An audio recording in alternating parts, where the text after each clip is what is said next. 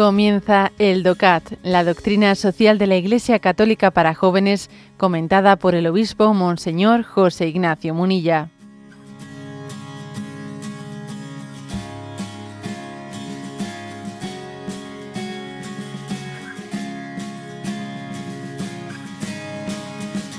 Tenemos el punto 47, con el cual abrimos un nuevo apartado ¿eh? porque el apartado anterior era sobre tema de medios de comunicación y este es único e irrepetiblemente valioso.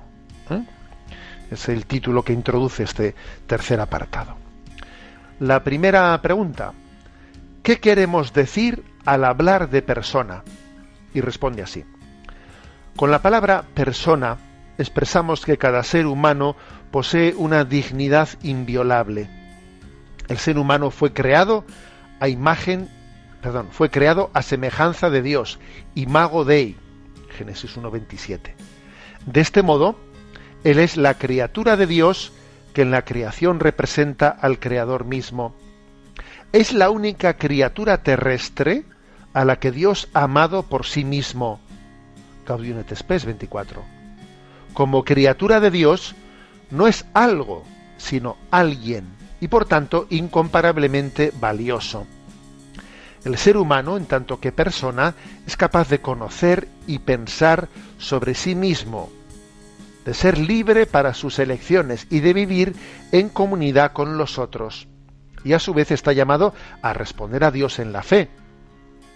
Que sea imagen de Dios significa, por tanto, que el hombre ha de permanecer siempre en relación con Dios y que sólo en Dios se puede satisfacer íntegramente sus posibilidades como persona. Bueno, como veis, aquí introduce el tema de la dignidad del hombre. ¿eh? Entonces, eh, para hablar de la dignidad del hombre, la primera pregunta se centra sobre el término persona. ¿Qué queremos decir con que el hombre es persona? somos personas. Sin embargo, los animales no son personas. Las cosas, la maravilla del resto de la creación, que es maravillosa, maravillosa sí, pero no es son, no son personas, ¿no? O sea, la dignidad inviolable del hombre, a diferencia del resto de la creación, es que somos personas. Y una persona es un fin en sí misma. Una persona no puede ser utilizada para nada que no sea su propio, su propio bien no puede ser utilizada, vamos. ¿eh? Sin embargo, el resto de las cosas de la creación son, de alguna manera, pueden ser, no solo son un fin, son un medio también, son un medio. Y así, pues, comemos animales, y así nos, eh, la creación, estamos llamados a servirnos de ella para la propia dignidad del hombre. O sea, el hombre tiene una dignidad inviolable que está, nace de su ser de esa semejanza de Dios, de esa imago Dei, que es Génesis 1.27. ¿eh? Y creó Dios al hombre a su imagen, a imagen de Dios lo creó, varón y mujer los creó. ¿eh? Es una, en ese sentido, fíjate, dice aquí un texto, relata de Gaudium et Spes, que es una constitución del Concilio Vaticano II, para que entendamos lo que es esto, dice, que es la única criatura a la que Dios ha amado por sí misma. ¿Qué quiere decir eso? Pues quiere decir, a ver, también Dios ama el resto de la creación, pero mm, la ama, o sea, la ha amado no como un fin, sino poniéndola al servicio del hombre. El resto de la creación es amada por Dios, claro que es amada por Dios, pero ha sido puesta al servicio del hombre. Y en la, Sagrada Escritura dice, creced, dominad la tierra, ponerle nombre vosotros, ponerle nombre al resto de las criaturas. Y al, y al, ser humano se le da, digamos, ese señorío, ese señorío de ser él el que ponga nombre a las cosas. Podría haber sido Dios, ¿no? Lógicamente estamos hablando de un texto, de un texto simbólico, de un texto, ya, ya, pero, pero es muy elocuente eso, ¿eh? De que el Génesis diga, tú ponle nombre a las cosas.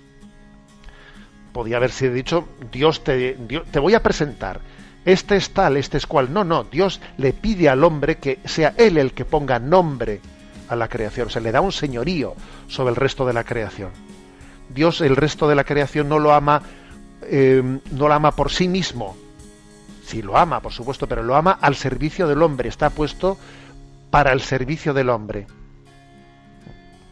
Entonces, eh, la, diferencia de la dignidad entre el hombre y el resto de la creación es esencial. ¿eh?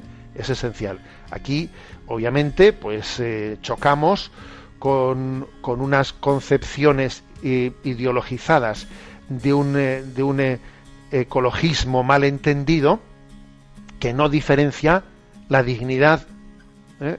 de la persona humana y del resto de la creación.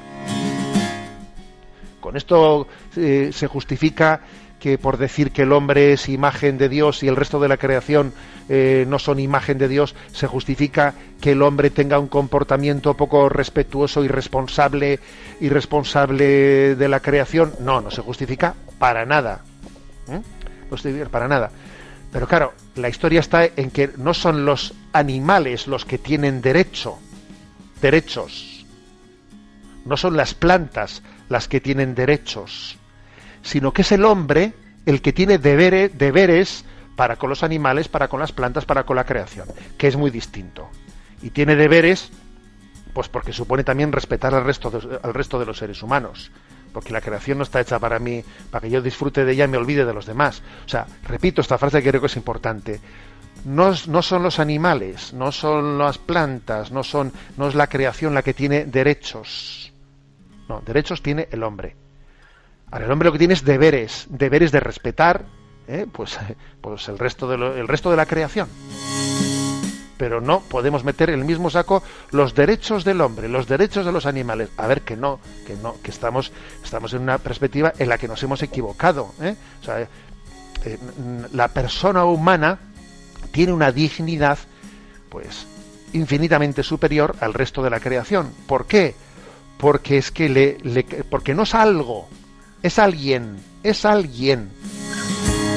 Eh, es un interlocutor de Dios, porque Dios también es persona Dios también es persona divina, no humana, pero es persona.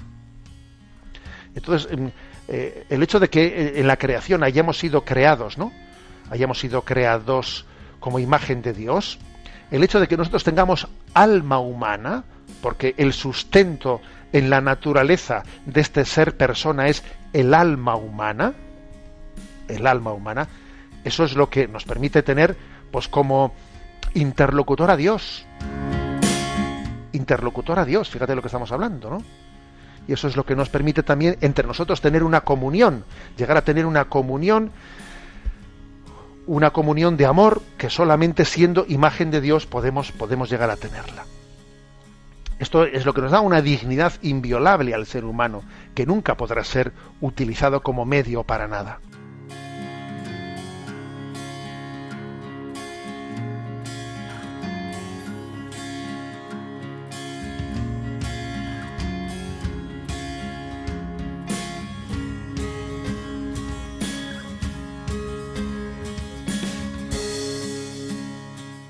Has escuchado el DOCAT, la doctrina social de la Iglesia Católica para jóvenes, comentada por el obispo Monseñor José Ignacio Munilla. Encuentra todos los audios en radiomaria.es.